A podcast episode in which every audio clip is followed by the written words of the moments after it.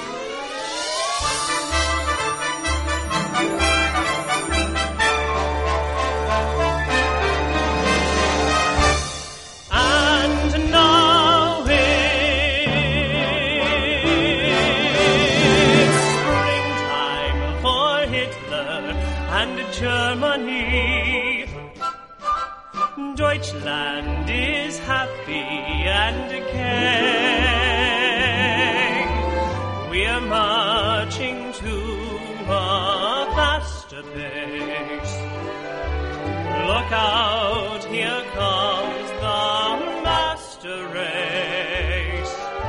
Springtime for Hitler and Germany.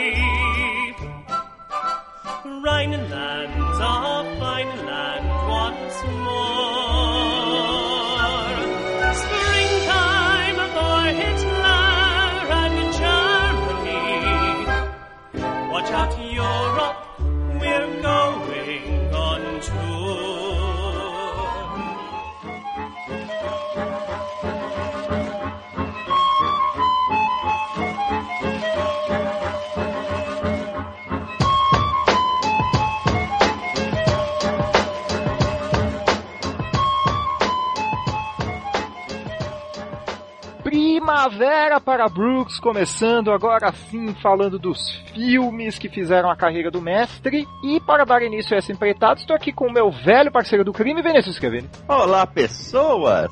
E hoje nós vamos falar do primeiro e mais aclamado filme deste nosso grande homenageado. O filme que inspira o nome desse programa. Vou contar mais sobre essa história no decorrer do programa. Que é qual, Vinícius Kevin? Nós estamos falando de Primavera para Hitler, também conhecido como The Producers. Primavera para Hitler, que estreou nos Estados Unidos em 22 de novembro de 1967, com o título original de The Producers. Reza a lenda que ele também foi lançado no Brasil como Aprenda a Perder Dinheiro, mas eu nunca vi nenhuma cópia com esse nome, só ouvi falar, sabe, ver artigos citando o filme por esse nome, mas DVD vendendo com esse nome no Mercado Livre nunca achei. É verdade. E em Portugal ele foi lançado duas vezes com dois títulos diferentes. Nenhum dos quais faz muito sentido com o filme, mas enfim. Ah lá, é Portugal. Primeiro ele foi lançado como O Falhado Amoroso e mais adiante, não, esse aqui é sensacional. Por favor, não mexam nas velhinhas. Olha, é um título melhor que o outro, eu devo dizer, viu? Ou melhor, pior que o outro. Filme escrito e dirigido por Mel Brooks. Rara liberdade, eu diria, de um diretor estreante já começar fazendo seu próprio projeto, escrevendo, dirigindo. O filme custou 941 mil dólares e faturou à época 1 milhão e 600 mil. Na verdade, esse um é porque eles tiveram de gastar mais mil dólares para liberar os koalas na alfândega. O filme tem no elenco Zero Mostel, Gene Wilder, Kenneth Mars, Dick Shaw e Christopher Hewitt e Vinicius Cavini.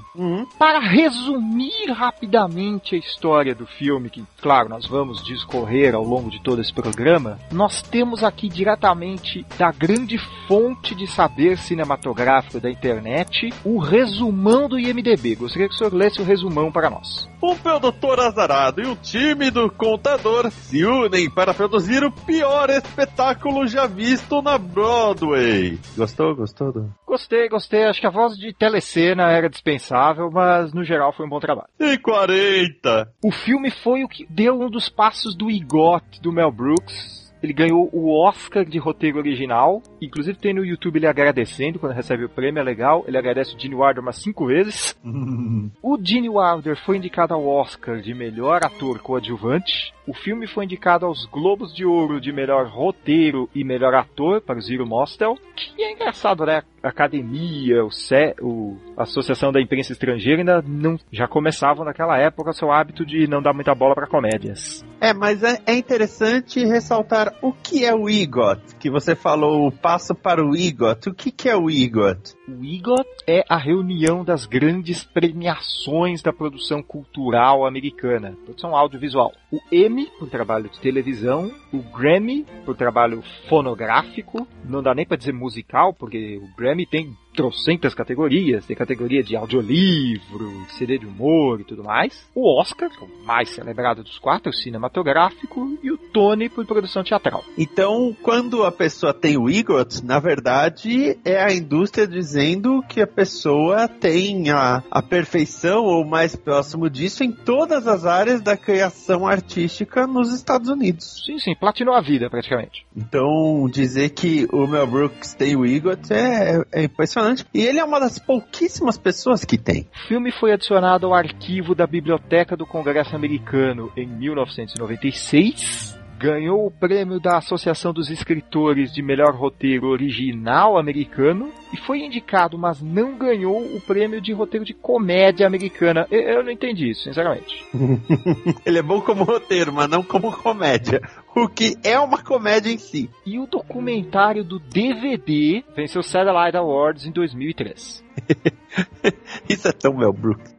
Mas assim, já demos o resumão, mas vamos nos aprofundar na história de Primavera para Hitler. Logo no começo temos este personagem, o Max Bialystock, interpretado pelo Zero Mostel, que é um produtor que já foi o rei da Broadway, ele até brinca no começo. Você faz ideia de quem eu era? Que costumava ter vários espetáculos ao mesmo tempo, patrocinadores brigando para ajudar seus espetáculos, só que hoje ele já não consegue produzir mais nada, os shows ficam pouco tempo em cartaz, ele se vê tendo que ser praticamente um mexer de velhinhas para conseguir o dinheiro, não só para suas peças, mas também para seu sustento. Na verdade, como os espetáculos falham, eu diria que muito mais para o seu sustento do que para suas peças. É, porque, pra quem não sabe, trabalho de produtor é um, é um trabalho arriscado até, vamos dizer assim, né? Se um, um produto não dá certo, você pode passar um bom tempo aí penando para conseguir outro. Às vezes até se dá, viu? Tem muito caso de ator, pessoal até de produção, coisa assim. É que ator é o exemplo mais visível, né? Uhum. Que, ah, beleza, você tem esse trabalho, você ganhou um bom dinheiro por, tipo,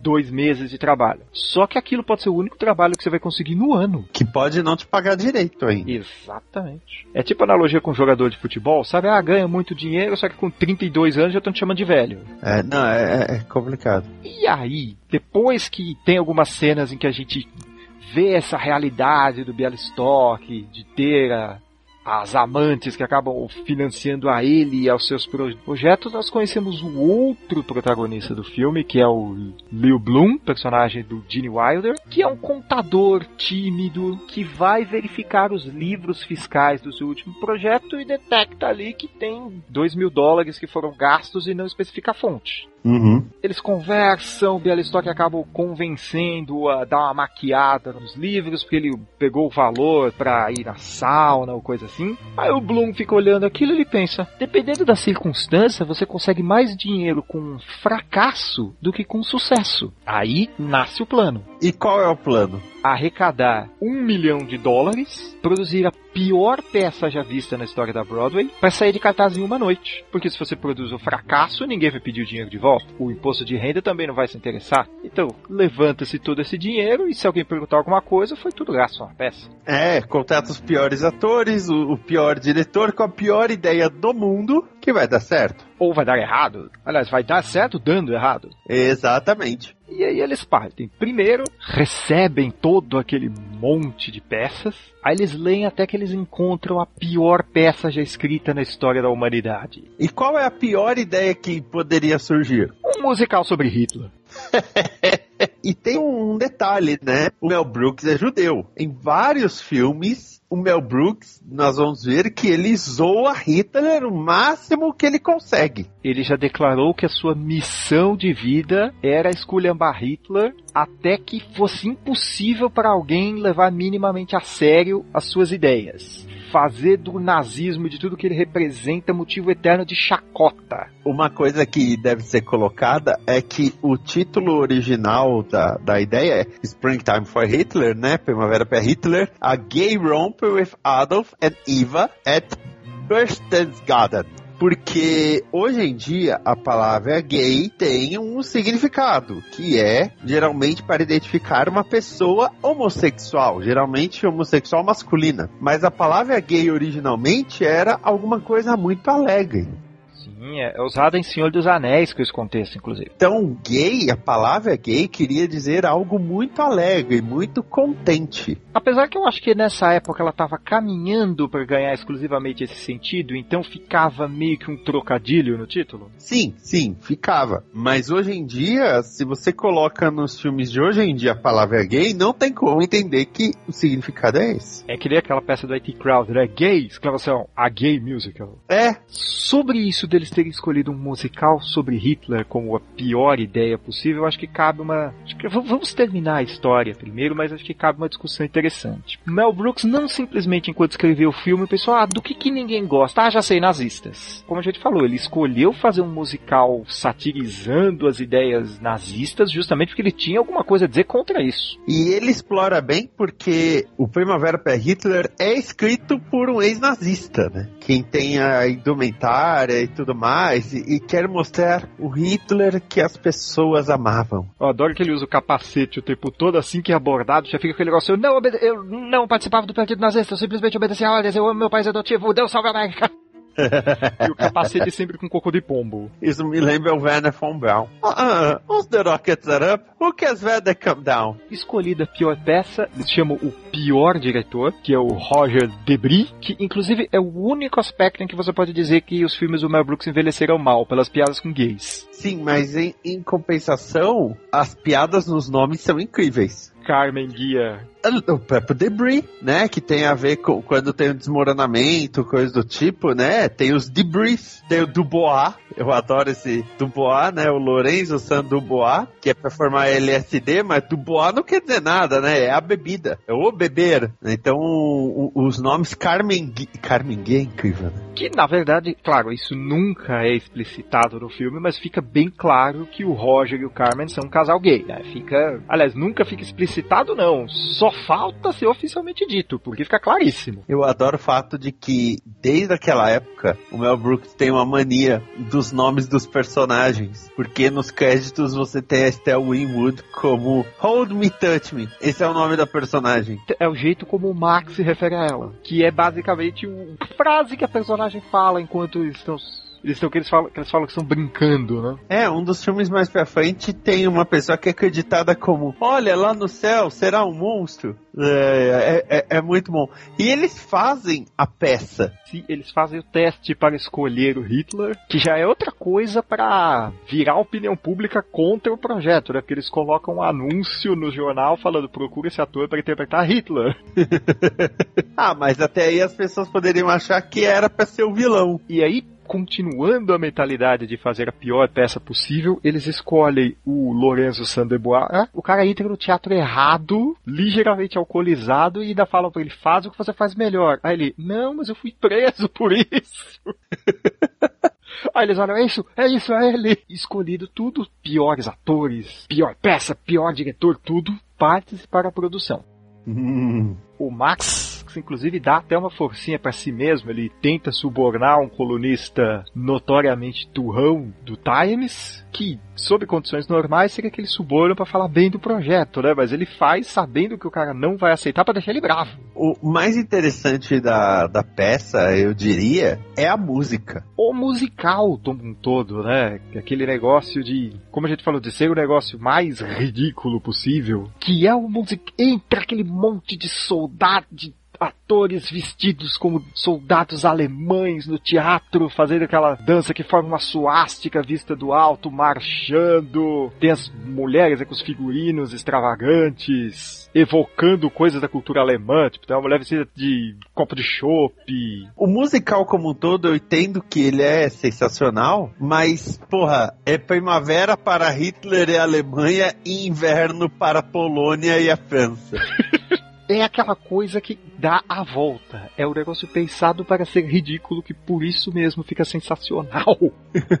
a princípio eles obtêm o efeito desejado, o público fica revoltado, tem gente saindo brava do teatro e não sei o que. Só que quando começa a peça propriamente dita, o tiro começa a sair pela culatra. Porque justamente por eles terem escolhido um péssimo ator, o Sandro Bois entra, entra a característica de Hitler, entra com um brinco enorme na orelha. Aí ele começa a fazer uns trejeitos ridículos, improvisar, ele esquece o texto. Enquanto isso, o Max e o Leopold vão pro bar. Eles até falam, vamos sair daqui antes que eles nos matem. E enquanto tudo está rolando, Sandra Bois tá lá, só que ele tá um negócio tão ridículo que o pessoal entende o musical como a gente entende o filme, sabe? Um negócio feito para ridicularizar Hitler. E aí ele começa a fazer sucesso, todo mundo sai da peça elogiando, e aí o escândalo é pego. Não, ainda o fãs fica puto, né? Porque ele acha que estão desrespeitando o Hitler. Então, então mesmo, né? Mas, enfim.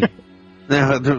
Vamos deixar isso quieto. E, e, o pessoal acha que é tudo uma grande crítica ao Hitler, o, o que de certa forma é. Sabe? Então, na verdade, o, o, pessoal toma tudo como, não, olha que da hora, penso a Hitler pra caralho. E os dois ficam, não, não era. O Franz procura eles puto da vida, tenta matar os dois, aí eles têm um plano juntos de explodir o teatro. Isso porque essa altura o plano já deu errado, Max e o Leo já estão brigando entre si, chega o Franz pra piorar as coisas, aí depois de várias discussões eles resolvem explodir o teatro. Em parte para recuperar o dinheiro do seguro, em parte como uma vingança pessoal contra o elenco. E é aí que eles são pegos, inclusive. E aí, no dia seguinte, chega aquele negócio, o anúncio de que é a nova sensação da Broadway, todo mundo quer o dinheiro, começa a pedir o dinheiro de volta. Os investidores, no caso. Obviamente, eles não têm para pagar todo mundo, porque venderam 3 mil por cento dos direitos da peça. Aí eles acabam sendo julgados por fraude, no que o Liu faz até um discurso emocionado do quanto que o Max, apesar de ser um cara extremamente egoísta, acabou ajudando a mudar a sua perspectiva de vida. Ele que era sempre o cara que, como ele mesmo fala, vivia contando o dinheiro dos outros, não aproveitava a vida. E aí eles são julgados e vem a frase: consideramos os acusados absolutamente culpados. Só que no final você vê que eles não aprenderam nada. Que eles estão na prisão fazendo musical com os internos de novo fazendo o golpe de vender os direitos muito acima do esperado. O mais engraçado desse ponto é ainda fala assim: pô, onde é que nós acertamos? A gente escolheu tudo errado, tudo ruim. Tanto que a gente vai comentar mais pra frente do musical da Broadway, ele tem uma música chamada Where Did It Go Right? Onde foi que nós acertamos? O que nós fizemos certo? Eu adoro a sutileza dessas. Aquela, aquela piada sutil Mel Brooks que você olha, que você passa por você, você nem vê, de repente você repara naquilo e morre de rir. Que eles estão no julgamento, o Franz está enfaixado praticamente dos pés à cabeça, com o capacete por cima do gesso. o Leo tá com algumas escoriações, com o braço enfaixado e tudo mais. E o Max tá com o olho roxo e com o dedo médio da mão enfaixado. Eu ouso dizer, é que ranquear é sempre perigoso porque a gente sempre tá mudando de ideia, né? Hum. Eu ouso dizer que é um dos meus filmes favoritos, o Mel Brooks. Isso se não for um dos meus filmes favoritos como um todo. Não, não, do Mel Brooks não é o meu filme favorito, porque vai ter um programa mais pra frente que eu vou falar o meu filme favorito dele. Não é esse, esse fica tipo em segundo ou terceiro. Depende da estação do ano. Hã? Hã? Mas a gente pensa, como a gente falou, Mel Brooks, que já tinha experiência como roteirista de TV e tudo mais, mas como, como um cara que é roteirista de TV com um orçamento que era relativamente elevado pra época, consegue essa liberdade escre- escrever e dirigir o primeiro projeto logo de cara. Realmente foi uma ideia dele que ele saiu rodando os estúdios te- tentar conseguir alguém que viabilizasse, basicamente porque ele aceitou trabalhar pelo salário mínimo do sindicato. Ou seja, desses 941 mil que a gente falou, ele deve ter ganho uma parcela, bem- acho que nem os 41 mil ele ganhou. Mas como que surgiu essa ideia do Primavera para Hitler? Quando o Mel Brooks era adolescente, ele trabalhava por um produtor que conseguia fundos para suas peças, seduzindo velhinhas, basicamente. Aí, alguns anos depois, já morando em Manhattan, já diretor, ele conheceu dois produtores que conseguiram ter uma boa vida, basicamente emendando fracassos um atrás do outro. Tanto que ele fala que uma vez eu ouvi um deles dizer: Deus me livre de produzir um sucesso. Eu nunca ia conseguir pagar os investidores. Ele teve a ideia de juntar os dois personagens e pronto, já tinha nascido pelo menos o primeiro ato da história. O Mel Brooks, então, fez o equivalente àquele filme Adaptação, sabe? Com o Nicolas Cage fazendo gêmeos. Ele só não se colocou dentro da história. Só um detalhe. Mas é aquela primeira máxima dos roteiros, né? Escreva sobre o que você conhece. E como ele chegou nesse elenco? Quando ele ainda tava tendo a ideia lá por 63 e tudo mais, ele convidou Gene Wilder para passar um fim de semana com ele e a sua esposa, Anne Bancroft, na Ilha do Fogo e mostrou que ele já tinha escrito do roteiro as primeiras 30 páginas. Aí o Wilder gostou, leu, gostou, o Mel Brooks ofereceu o papel, só que aí demoraram três anos para ele ouvir falar do projeto, aí ele até tinha desencanado. Ah, eu sei como é isso. Um belo dia, numa apresentação do teatro, o Wilder indo pro camarim encontra lá dentro o Mel Brooks e o Sidney Glazer, o produtor. A Mel Brooks só vira e fala: Conseguimos o, o dinheiro, tá aqui o roteiro, você é Lil Bloom. Apesar de que uns anos depois, Brooks contou que tinha oferecido o papel pro Peter Sellers nesse meio tempo. Mas se ele. Se ele... Ah, Ah, provavelmente ele também achou que o Gene Wilder tivesse desencanado. Ah, bom, é, cada um com seu pensamento, mas eu não encararia desse jeito, não. E o Zero Mostel sempre foi a primeira opção também do Mel Brooks para interpretar o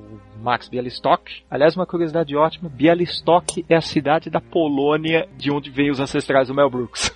Ah, Só que os dois bateram cabeça no set praticamente a produção inteira. Que era aquilo, né? Mel Brooks, primeiro filme que tá fazendo, acostumado com produção de TV, principalmente ao vivo, aquela coisa rápida, você faz um, dois take e vai embora. E cinema tem muito aquilo, às vezes você fica uma semana pra fazer uma cena. Não vamos nem falar de Stanley Kubrick aqui pra não chegar no extremo, mas a gente é comum você ouvir falar que o diretor fez 10, 12 takes de cenas longas, assim. é, não chega no mesmo nível, né? Também porque Kubrick era louco. E o, Mo- e o Zero Mostel, como ator mais experiente, também ficava naquele negócio de ficar tentando ele dirigir a cena, sabe? Ficar dando dica, faz assim, faz assim. O que tudo bem, assim, ao meu ver. Porque apesar da liberdade, Mel Brooks estava começando nessa área. Não é também uma, um absurdo o fato de um cara mais experiente estar ajudando. É que fica aquela linha tênue, né? Acontece, é o que acontece muito em empresa. Até que ponto. Você nunca sabe até que ponto o cara tá tentando ajudar e até que ponto o cara tá tentando puxar seu tapete. Se fosse só o diretor, tipo o Martin Campbell, que é diretor contratado, mas o, o roteiro é do Mel Brooks. A lição que eu sempre aprendi é você não ferra com o roteirista. Eu lembro que o meu professor de roteiro falava que, paradoxalmente, o roteirista é talvez a pessoa mais importante e menos valorizada na produção de um filme. Sim, porque o. O roteirista é que assim, vamos lá. ah, tem dois tipos de roteirista a se considerar aí. O primeiro tipo de roteirista é aquele que é contratado, tem uma ideia, ou seja lá o que for, desenvolve o roteiro, e o roteiro vai para a mão de outras pessoas depois, produtores e diretores. Esse cara não tem voz nenhuma. Né? Esse cara não tem voz nenhuma. Isso eu tô falando antes de Família Soprano. O segundo é o roteirista que é diretor, que é o caso do Mel Brooks, que aí é o contrário, ele tem total controle da situação. Ele pode mudar uma cena, ele pode virar, não, essa cena não ia funcionar, eu mudei isso, e agora você vai andar de macacão rosa o resto do filme, sabe? Ele, ele podia forçar uma situação assim. E por que, que eu falo antes de Família Soprano? Porque Família Soprano veio com a ideia do ator, que é o autor ser mais importante do que o produtor e o diretor. Sim, tanto que se fala que hoje a, televis a televisão é a grande mídia de autor. Sim, Sim. o que por muito tempo foi o cinema agora. Então, eu entendo que o, o, o Monster tava mais ajudando mesmo, sabe? Ele tava mais é, dando um suporte, vendo assim, que o Mel Brooks era um cara bom, mas precisava de um apoio porque era a primeira vez que tava fazendo aquilo. E uma outra curiosidade de elenco do filme é que o Dustin Hoffman chegou a ser escalado para fazer um papel. Caralho. Ele estava contratado para ser o Franz Liebkind, só que ele desistiu do papel porque ele foi escalado para ser o Benjamin de A Primeira Noite de um Homem, que é o papel que fez a carreira dele estourar. Sim, é, ele bombou com. Com o detalhe de que o Mel Brooks só permitiu que o Dustin Hoffman fosse fazer o teste para esse papel porque a mulher dele, Anne Bancroft, protagoniza o filme e o Brooks conhecia o personagem suficiente para saber que o Hoffman não conseguiria o papel. No que ele, digamos que não acertou exatamente. Ok, né? É, bom, até os gênios erram, né? Ah, é, é, são aquelas coisas que você fala, tipo o Will Smith no Matrix. Você fala, deu errado, mas ainda bem que deu errado. Aí você ouve falar que o Will Smith desistiu de Matrix para fazer as loucas aventuras de James West. Mas eu não consigo ver as continuações de Matrix sem o Keanu Reeves. Aí eu não consigo ver as continuações de Matrix, ponto. Maldade. São filmes ótimos de Play 1. Só pelo título nacional, que é o título do musical também, só pelo filme ter saído com o assaz genérico, o título The Producers, você deve imaginar que foi uma das raras coisas que o estúdio deu uma freada. E o engraçado é que, primeiro, o Mel Brooks escolheu esse nome, Springtime for Hitler, porque era uma coisa que chocava as pessoas. Lógico. Porque perguntavam pra ele quando ele ainda estava em televisão: Ah, o que que você tá pensando em fazer depois? Aí ele: Um musical chamado Primavera para Hitler. Todo mundo é aquela coisa. "Ah!" A velhinha inglesa deixava cair, né, o óculos. Oh, meu Deus. E primeiro, ele pensou no filme como uma peça de teatro sem músicas. Hum. Só que ele percebeu que ia precisar de muitas mudanças de cenário, que em teatro é um tremendo de um problema. Sim. Tanto que no Multishow usa um cenário rotativo. Citando o outro exemplo da Broadway, Hamilton usa o cenário, tem a estrutura rotativa e tudo mais, mas é muito. Ele não tem grandes detalhes, sabe? Que é para aquele ambiente representar várias coisas. Uhum. Aí então ele tentou transformar a história num livro, só que ele percebeu que tinha muito diálogo. Aí ele percebeu que essa história, pra funcionar do jeito que ele originalmente concebeu, tinha que ser um filme. Você sabe que outro filme também teve esse caminho, né? The Room The Room. Inclusive The Room se chama The Room por causa disso. Que a ideia original era tudo se passar no mesmo quarto, todo mundo entrando e saindo. Só que conforme virou filme, Tommy Wiseau sendo Tommy Wiseau, ele esqueceu disso.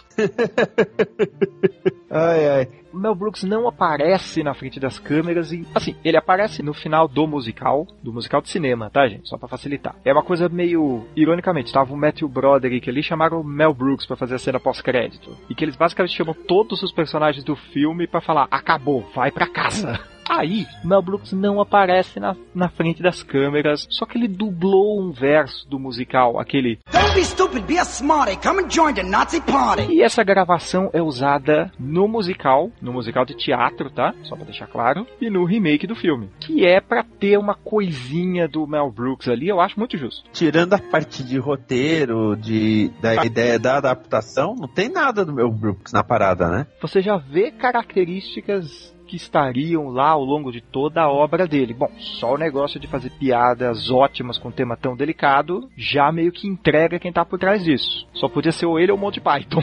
É. Mas, assim, aquela coisa mais escrachada dos filmes futuros, aquelas quebras de quarta parede aqui são bem mais raras. Mas esse filme, ele é um marco no cinema, podemos dizer, né? Em vários contextos. As frases, os. Né, o- os bordões deles, tudo pegou em Hollywood, na história de Hollywood, até eu diria. Tudo bem que tem aquela coisa meio narcisista da. Ah, fala da Broadway, que é tipo a nossa irmã, então. É o que a gente sempre brinca, né? A academia é chegada numa puxação de saco de si mesma. Então, quando você faz um filme falando do cinema, dos grandes musicais, o pessoal já fica. Até oriçado. Uhum. Ainda mais porque. E tem alguns ótimos artigos do Cracker e de outros sites sobre isso que muitos eleitores do Oscar votam sem ver todos os filmes. Olha, eu não diria que todos, mas a grande maioria. Até porque haja filme pra ver, né?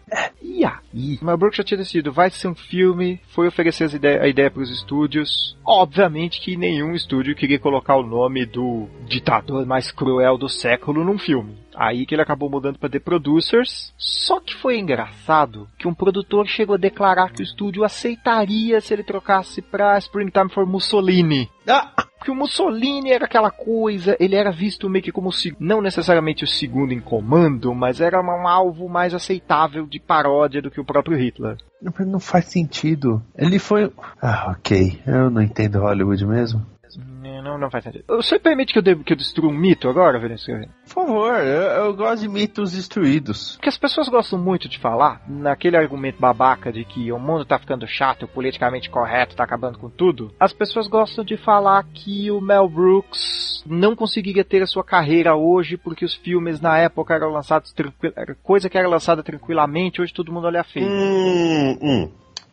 Só que Primavera para Hitler quase não foi lançado no cinema. Hum? Porque tinha um produtor, Joseph Levine, que eu acho que esse cara tava querendo sabotar o filme. Que inclusive ele chegou a tentar demitir o Gene Wilder no começo da produção. Porra. Aí ele temia que o filme, pela temática, não fosse bem aceito pelo público e decidiu fazer aquele lançamento de filme nacional, sabe? Que fica uma semana em cartaz porque tem que passar no cinema.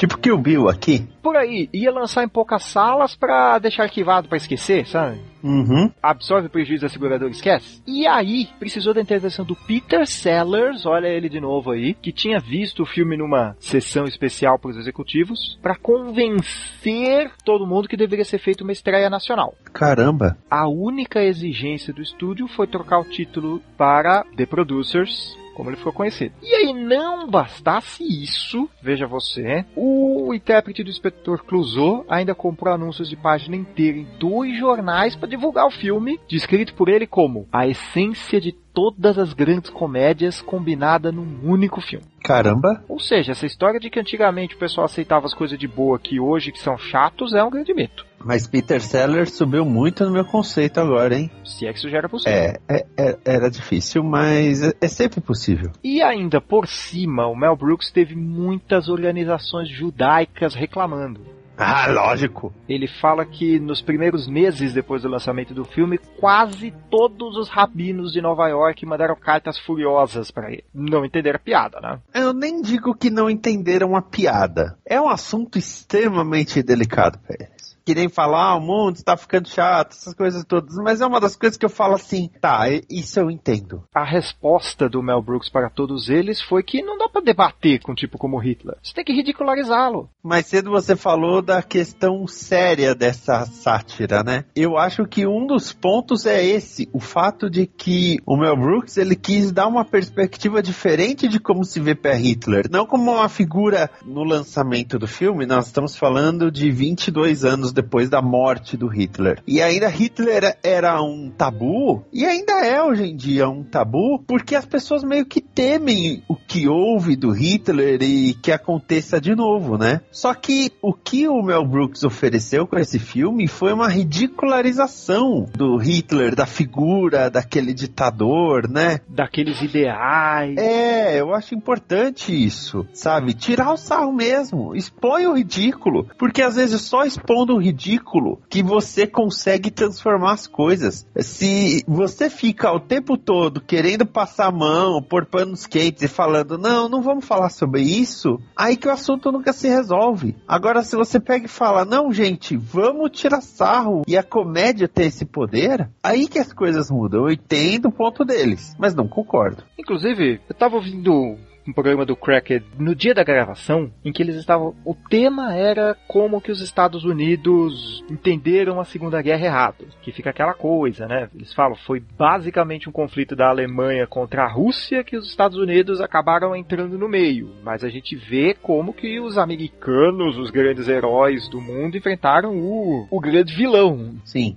O Wolfenstein, essas coisas, né? E aí no final eles acabam, acaba des, não é nem descambando, mas eles acabam gastando os últimos 10 minutos do programa falando de ascensão de ideias não necessariamente neonazistas, de supremacia branca e coisas sabe? E você satirizando, você meio que força um pensamento sobre o assunto. Tipo, olha esses caras que se diziam a raça mestra do mundo, quão ridículos são. Sim. E como a gente falou, o Mel Brooks foi levando isso a carreira inteira dele. Não, e ainda bem, né? Nessas, ele tirou sarro de outras estruturas com as quais ninguém mexia, como a própria Guerra Fria. a Guerra Fria, a Inquisição Espanhola. Mas você sabe que tem outro. Vou derrubar outra lenda sobre Primavera para Hitler agora. Programa para derrubar as lendas esse. Ah, Você imagina que um filme com essa temática chega num distribuidor alemão, o pessoal vai no mínimo pensar duas vezes, né? é, tem a suástica, né? Sim. O remake eu não lembro se tem. Eu sei que as versões mais novas, tipo, quando aparece em algum programa de TV fazendo referência e tudo mais, não mostra nada. Tipo, tem só o círculo branco de Suástica. Mas foi tranquilo distribuir o filme na. É comumente dito que ele foi proibido na Alemanha. Só que não é verdade, viu? É que talvez pela temática, talvez por outros eventos da época que a gente não sabe, não teve interesse. Ninguém se animou, digamos assim. O que é bem comum e parte do processo capitalista da coisa. Mas o que me deixa impressionado para um cara que ganhou prêmios como compositor, um cara que compôs as músicas de dois musicais inteiros, é que Mel Brooks não sabe ler música. Mas como assim? É sério. Ele não sabe ler notação. Todas as composições que ele fez para esse filme e para os futuros e para os musicais, ele cantava para um gravador e chamava alguém para transcrever. Putz, isso não faz assim. Bom, até faz, né? Eu lembro o cara do Sepultura também não sabe ler partitura. Baseado no que a gente sabe sobre o filme, sobre a produção, qual você diria que foi a cena mais cara para ser produzida? Eu acho que é a do bar. Não, não. A cena mais cara do filme foi a do musical Primavera para Hitler. Só que, por incrível que pareça, ela foi filmada em dois dias. Caramba! O que é relativamente rapidinho para os padrões de Hollywood. Sim, mesmo hoje. O maior problema para a produção acabou sendo a primeira cena. Aquela do Max seduzindo uma investidora velhinha. Ah, Que é aquilo, né? É Muito falado em aula de roteiro, imagino que é aula de direção também, que você tem que acertar a primeira cena, porque a primeira cena é onde você vai conquistar o leitor, o espectador, que ela dita o tom do filme inteiro, que ela tem que dizer o que você vai esperar e tudo mais. Então, dos 40 dias que tinha previsto para as filmagens, Mel Brooks passou quase duas semanas acertando essa cena. caraca. Mas que é aquilo, você não tem uma segunda chance de causar uma primeira impressão, então Isso é verdade. A primeira cena tem uma, uma importância não só de conquistar na questão de personagem, como ela determina o ritmo do filme. Um filme que começa muito eletrizante e no meio morre, né? O filme fica modorrento, acabou. Isso que no cinema ainda poucas as pessoas que têm o costume de sair no meio da sessão. E voltando a falar da cena do musical, o Mel Brooks encarregou o compositor John Morris, que trabalhou com ele na música, e o coreógrafo Alan Johnson de criar o maior, mais espalhafatoso cafona e terrível musical que se possa imaginar. Aí, conforme o Brooks ia sugerindo ideias bizarras para reforçar aquela natureza burlesca do musical, citei que tinha as mulheres com roupas de pretzel, de caneca de cerveja e tudo mais. Aí que o Johnson teve o estalo, vamos fazer um desfile com todas elas. E assim nasceu aquela que é a cena mais memorável do filme, que toda vez que alguém tem que fazer alguma referência, alguma homenagem ao Mel Brooks, você vê uma variação dessa cena. E aí, Vinícius Kevini, começamos o filme falando do título nacional. Sim, Depois falamos do título em Portugal. tá. Mas olha a curiosidade mais maravilhosa sobre cinema que o senhor vai ouvir na sua vida essa semana. Este filme foi originalmente lançado na Suécia como, e perdoe o meu sueco, Producenterna, que é o equivalente a Os Produtores. Ok. Ninguém deu muita atenção. Aí quando ele foi relançado com o título de Det Varas for Hitler, ou Primavera para Hitler em sueco, ele virou tanto sucesso que praticamente todos os filmes posteriores do Mel Brooks foram lançados no país com uma variação de Det Varas for, Primavera para. Ai, tá me zoando. Por exemplo, tem as óbvias. O jovem Frankenstein lá é Det Varas for Frankenstein, Primavera para Frankenstein. Só que tem uns. Conforme a gente for falando dos filmes aqui a cada episódio, eu vou apresentar todos os títulos suecos para vocês porque é maravilhoso. Tem umas piadas que eles fazem que é assim, sessão da tarde é bolinho perto dessas comparações. E é por isso, inclusive, meninos e meninas, que este podcast que vocês estão ouvindo agora se chama Primavera para Brooks. Os suecos então piram. Os nórdicos gostam muito de Mel Brooks, você vai perceber isso no decorrer da série. E depois, o Mel Brooks acabou adaptando para um musical, né? O, os produtores. Que aí o musical, quase que ipsis literis, virou o filme, Os Produtores. Que aí no Brasil saiu com o nome de Os Produtores. Acho que não quiseram quiseram forçar a barra duas vezes. É, eu, eu entendo. O musical estreou em 19 de abril de 2001 nos Estados Unidos, com Matthew Broderick como Leo Bloom e Nathan Lane como Bialystok, que foi, inclusive, eu lembro que na época falava-se de uma ressurreição da Broadway, né? Sempre tem, sempre tem isso, de tantos em tantos anos aparece um musical que vira um fenômeno que até quem acha musical a coisa mais chata do mundo tenta ir atrás de saber do que, que tá todo mundo falando, que história é essa. Eu lembro que antes do The Producers tinha sido Cats, em meados dos anos 90, aí depois teve o Rei Leão, agora a gente tá vivendo o pós-Hamilton, foi outro grande fenômeno. O Hamilton, inclusive, foi o musical que superou o recorde de Tonys que o The Producers tinha estabelecido, e no total, The Producers ficou em cartaz por 2.502 apresentações. Caralho. Mesmo que você calcule dois shows por noite, o que é uma aposta um pouco alta, vão aí uns quatro anos pelo menos. Caralho, velho. Os produtores virou o Dark Side the Moon do, do Mel Brooks. Praticamente. Até por esse sucesso, em 2003, estreou uma produção na Costa Oeste, também com um elenco assim que é. Quero ver a peça só por causa desses caras. Jason Alexander, o George do Seinfeld como Bialystok, e o Martin Short como Bloom. Martin Short, aliás, tinha sido a primeira escolha para fazer o musical na Broadway, só que ele estava com os filhos pequenos na época não podia se mudar. Então o Mel Brooks falou com ele: assim que a gente fizer uma produção na Costa Oeste, você é o Bloom, e assim foi. E dito e feito. Mais adiante, outras produções do espetáculo tiveram nomes como Jess Tyler Ferguson, que hoje está em Modern Family, a Rebecca Ronjin e o David Hasselhoff. E o David Hasselhoff como Roger Debris. Eu quero, por favor, que vocês ouvintes parem por um momento e imaginem David Hasselhoff no vestido de lantejoulas. Que fantástico isso, cara. Aí, eu penso que se teve uma versão brasileira, foi Miguel Falabella, Cláudia Raia e Jarbas Homem de Melo. Praticamente, você acertou um dos três. Eu não entendo Miguel Falabella. Ele faz quatro peças por semana, cara. Ele é o Miguel Falabella, ele pode fazer o que ele quiser. Ah, mas ele não dorme, né? Só pessoas loucas fazem um monte de coisa ao mesmo tempo. Aliás, o Miguel Falabella, vamos combinar, ele é um grande apaixonado por teatro, né? Ele faz TV para ganhar visibilidade e pagar as contas. Sim, ninguém pode negar que ele, ele ama aí o palco. E veja você, o musical foi um tamanho sucesso que teve essas versões no mundo todo, inclusive no Brasil, como a gente falou, com o Miguel Falabella, teve nome ao longo dos anos, teve nomes como Vladimir Brista, Juliana Paz, Daniele Vinitz, o Marco Luque, acho que o Marcelo Médici chegou a fazer também, salvo engano. O musical fez tanto sucesso que ele foi adaptado de volta, Que aí virou filme Os Produtores. mantendo o Nathan Lane e o Matthew Broderick como protagonistas, só que com dois reforços no elenco. Will Ferrell como Liebkind e a Uma Thurman como Ula, que inclusive a gente, a gente acabou não falando da Ula, né? É, é que a Ula tem muito mais força no roteiro dos produtores que do Primavera. Porque, só pra explicar rapidinho, naquela hora que tá tudo dando certo, que eles estão com dinheiro do musical e tudo mais, o Bialystok brinca que ele merece dar um presente para si mesmo. O presente que ele se dá é contratar uma secretária sueca que mal fala inglês e que tá lá como eye candy, né? Tá lá para ser gostosa, basicamente. Agora entendi por que, que os suecos adoraram esse filme.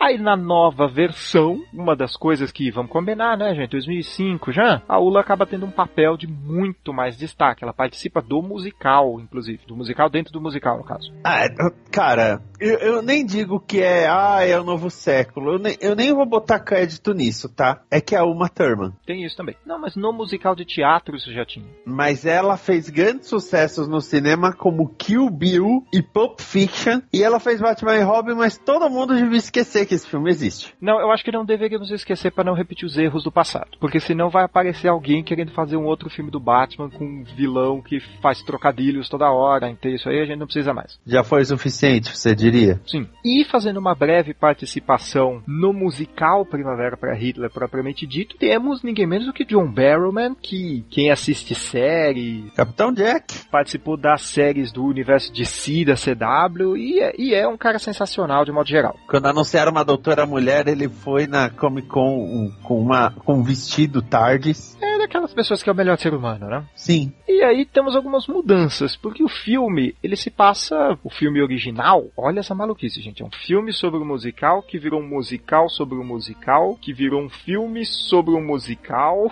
Cara, é Mel Brooks. é de dar nó na cabeça. Eu não esperava nada menos. O filme, digamos assim, o original, se passa em 68, que é a época que ele foi produzido. Sim. Só que o musical se passa na, era- na era de ouro da Broadway, 1959. Tá. Ou seja, não tinha hip no final dos anos 50, né? Sim. Então, infelizmente, tiveram que limar o LSD do musical. Tranquilo. Aí no filme original, o plano é conquistar um milhão de dólares e fugir pro Rio de Janeiro. Sim. Na nova versão é- são dois. O Bialystok até brinca, né? Um milhão pra mim, um milhão pra você. Como a gente falou, a Ula tem um papel muito maior, inclusive na resolução final da história. O Liebkind é apresentado de um pouco de jeito um pouco mais simpático, ele chega até a atuar no musical também. Bom, o Will Ferrell naquela época, Hollywood ainda achava que ele seria grandes coisas. Eu, eu gosto do Will Ferrell, apesar que eu, eu, eu tenho a teoria de que ele tá mais ou menos no nível do Jack Black, sabe? Ele funciona melhor como coadjuvante. Eu concordo. Ele funciona melhor quando ele não tem que carregar a história. Eu concordo. E acho que aqui a, a, a mudança que eu menos gostei, digamos assim, mas que também tem aquela coisa do musical, que tem que ter aquele final meio uplifting, é que em vez de você ter aquele final irônico triste, que mostra que os personagens basicamente não aprenderam nada com tudo que aconteceu, eles recebem um perdão do governador no final. Eu também acho caído, mas eu entendo por que que é assim. Sim, não, não desgosto, não acho que isso inviabiliza a produção, mas Eu acho que é só uma questão de precisamos que seja diferente. Não pode ser a mesma coisa. Só nesse sentido mesmo. Porque tirando isso, é meio sem tirar nem pôr. Claro, tem as músicas. mas a estrutura de história é a mesma. É, a, a minha música favorita é o I Wanna Be a Producer do Lil. Mas é a mesma coisa. É, é igual. A história contada é a mesma, a essência é a mesma. Acho que alguém só falou, não, o final não pode ser igual. Tipo Watchmen. Sim. Sabe? Eu tenho uma ligeira impressão que foi tipo Watchmen mesmo. E, e aí, Vinícius não podemos deixar de falar de Primavera para Hitler sem discutir uma questão que é perguntada hoje em tom de pilhéria, de tanto que o assunto já teve tentativa de discussão e não se chegou a lugar nenhum, que é o tal do limite do humor. Hum. Eu não vou me prolongar muito sobre o assunto. Que é aquilo, né? Se alguém já falou sobre assunto, sobre alguma coisa melhor do que você consegue, você cita a pessoa e indica onde você pode achar. Mas eu encontrei algum tempo atrás um vídeo de uma moça chamada Lindsay Ellis, que ela tem um canal especializado em análise de musicais especificamente. Aí nisso acaba analisando os filmes da Disney, que são musicais também, viu, gente? E no vídeo dedicado ao The Producers, ela fala muito isso, da ética da sátira contra nazistas, que aí acaba entrando toda a obra do Mel Brooks, ela acaba falando um pouco também de Banzé no Oeste, aquela coisa de piadas com termos que se não fala no dia a dia, digamos assim. E para falar disso, ela não chega simplesmente no ponto de, ah, eu posso fazer piada porque o Mel Brooks fazia. Ela contextualiza primeiro toda a questão que a gente falou de que Primavera para Hitler, em comparação com filmes como uma, a outra história americana, por exemplo, que também discute o tema, tem aquela coisa, né? Hoje em dia a gente tem, tem fã de X-Men que é racista. pois é, né? Faz uma análise tão superficial que não vê qual é o teor da obra. E num filme como o A Outra História Americana que eu citei, tem aquela coisa, se você passa pela sala e tá passando outra história americana na TV, você fala, nossa, Edward Norton tá fodão, hein? Tá musculoso com as tatuagens, não sei o que, tá com cara de badass. E você não percebe a grande mensagem do filme de como que aquilo destruiu a vida do cara e ele tá cuidando para não destruir a vida do irmão. Uhum. Primavera para Hitler não tem como isso. Ele é todo centrado em olha como essas pessoas que se diziam a raça superior da Terra são ridículas. Olha como essas ideias são ridículas. E ela aprofunda dizendo que você tem que ter uma certa bagagem para fazer essa piada. Mas o Brooks não tá fazendo piada contra nazista só porque ninguém gosta de nazista, só porque ele achou engraçado. Esse cara lutou na guerra. Uhum. Ele tem bagagem pra falar. episódio de Banzé no Oeste a gente vai entrar nessa discussão também, mas é aquilo, o cara não tá fazendo piada leviamente só porque ele viu e achou engraçado como certos comediantes fazem. Ele sabe do que está falando, ele está falando aquilo com um propósito. Eu vou deixar o link do vídeo aí, que assim, são mais ou menos uns 40 minutos, uma qualquer coisa você deixa ele rodando em segundo plano, ou ripa em MP3 e vai ouvindo como se fosse um podcast. Mas é assim, todo o canal da Lindsay, aliás, é muito bom. O vídeo dela de Rant me fez não conseguir mais ouvir as músicas do mesmo jeito. Caramba. Que falo, em qualquer outro filme, o grande vilão do Rant seria o cara que salva todo mundo no fim da história. Mas enfim, assim, recomendadíssimo. Inclusive ela explica por que, pelo menos na opinião dela, o remake não funcionou tão bem quanto o musical no teatro, em grande parte porque já tinha o filme. Era uma coisa que, entre aspas, a gente já viu, e Hollywood Hollywood tem aquela máxima de dê a eles a mesma coisa um pouquinho diferente. Não posso recomendar mais este vídeo e não posso recomendar mais também Primavera para Hitler, seja para você tentar evitar que essas ideias tão abomináveis ganhem destaque de novo, ou simplesmente pra você passar uma hora e meia rindo até perder o fôlego. E até a nova versão, os produtores, que hoje em dia, obviamente, é muito mais fácil de estar passando na televisão, ela é bem tranquila, assim, bem gostosa de se assistir. É claro, comparado ao original, ela dá aquela pasteurizada, assim, bonita da família brasileira. Mas tudo bem, eu acho. Enfim, Vinícius Kevin, acho que discutimos tudo sobre o filme. Temos algumas curiosidades aqui para comentar, como por exemplo que, como a gente falou, foi o primeiro filme do Mel Brooks, primeiro dia de filmagem, tudo pronto, luz pronta, cena pronta, câmera rodando. O diretor tem que tradicionalmente dar aquele grito de ação. Aham. Ele tava tão nervoso que ele gritou: Corta! O melhor se tratando dele é que as pessoas não sabem se ele tá falando sério ou não, né? Essas são as vantagens de ser Mel Brooks. Ele pode simplesmente, "E aí, gostaram do, do- da minha piadinha, do meu xiste, do diretor atrapalhado? E a única coisa que eu tenho para lamentar no encerramento desse episódio é que o negativo original de Primavera para Hitler foi destruído. Pô, como assim, cara? Descobriram que o proprietário da empresa de restauração que ficou responsável por cuidar dele decidiu não pagar pelo aluguel das unidades de armazenamento em que ele estava sendo estocado. Felizmente existem cópias, né? Não é um caso de maioria dos filmes mudos que foram perdidos nesse tipo de situação, mas Que absurdo, velho. Bom, acho que na única nota triste da nossa pauta podemos encerrar aqui. Acredito que sim. As pessoas que já viram Primavera para Hitler devem estar bem satisfeitas de saber que agora vai ter um programa sobre o Mel Brooks e começando logo de cara com uma de suas melhores obras. E quem ainda não assistiu, vá lá e assista. Sempre lembrando que vocês podem nos mandar e-mails no primaveraparabrooks.gmail.com e nos seguir no Twitter, primaverabrooks. Nós voltamos daqui a duas semanas para comentar Banzé na Rússia e desse meio tempo, Vinícius Schiavini, onde as pessoas podem encontrá-lo na internet. Olha, eu tenho um blog que é o cúpulablogs.com barra esquias, S-C-H-I-A-S, meu bloguinho querido Paralelo 45, com tanta coisa louca que eu produzo, lá é o cantinho que eu paro, tem aquela coisa japonesa de mini, mini cataratas assim, pra fazer um barulhinho pra relaxar, é, é lá, é, lá é o cantinho. É o Cantinho Zen. É o cantinho zen. Então é isso, gente. Até daqui a duas semanas. Até mais. E obrigado pelos peixes. Hum!